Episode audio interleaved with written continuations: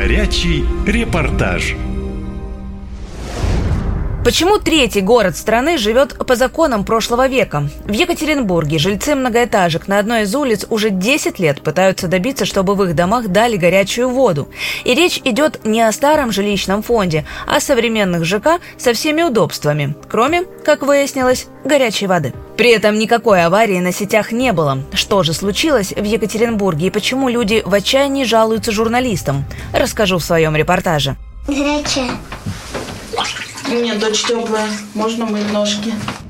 Душ после прогулки для семьи Башко – настоящая роскошь. Многодетная мать набирает полную кастрюлю и ставит ее на плиту.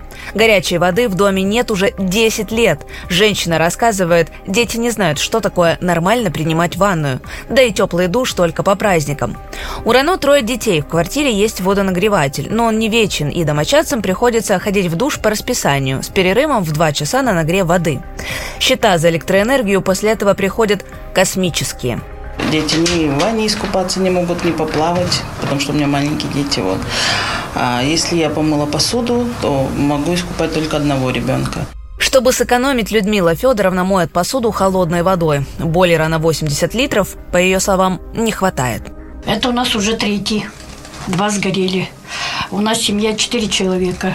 Значит, 700 нагорает киловатт за месяц. Кипятить воду вынуждены жильцы девяти многоэтажных домов на улице Щербакова. Соседи возмущаются и без конца записывают обращения к власти, но их никто не слышит. Мы на самом деле возмущены таким отношением города к нам. Мы живем в таком, в общем-то, как позиционируется, прекрасном городе с инфраструктурой, со всем. А мы больше 10 лет живем без горячей воды. Ну это просто безобразие. Раньше горячая вода поступала в дома от котельней Уральского артиллерийского института. После того, как ВУЗ расформировали, вода пропала на 10 лет. Жильцы многоэтажек обращались в городскую администрацию, к губернатору и даже к президенту. Однако решения нет, со слезами на глазах рассказывает Наталья Прокудович. Говорят, что прокопали э, трубы и вроде бы как подключили нас к общей системе, то есть мы вроде бы отключились от котельной той, но из-за кольцевой линии мы все равно не можем дождаться горячей воды, поскольку мы включаем кран и идет холодная вода.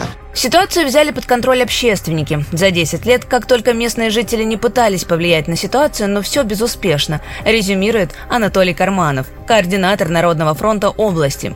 Но мужчина уверен, нужно продолжать добиваться встреч с чиновниками и даже в Минобороны идти.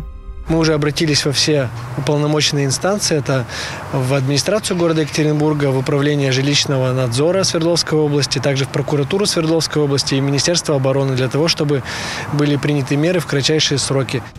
Городская администрация обвиняет военных, что те, мол, у себя на балансе держат объект теплоснабжения. Мы связались с Минобороны. По словам военных, со своей стороны они выполнили все процедуры по передаче, говорит начальник управления по ЦВО Александр Бочкарев. Тепловой пункт передали вот буквально полтора-два месяца назад. Был издан приказ заместителя министра обороны о передаче этого объекта, и мы передали его городу. Сети сейчас тоже будем передавать сети, теплоснабжения сети. Сколько времени займет процесс передачи объекта, неизвестно. Жильцы домов уже предлагали коммунальщикам свои альтернативные варианты, но те ни одну идею не поддержали. А власти так и продолжают игнорировать людей и молчать. Катя Константинова, «Наша лента» из Екатеринбурга. Наша лента. Коротко и ясно.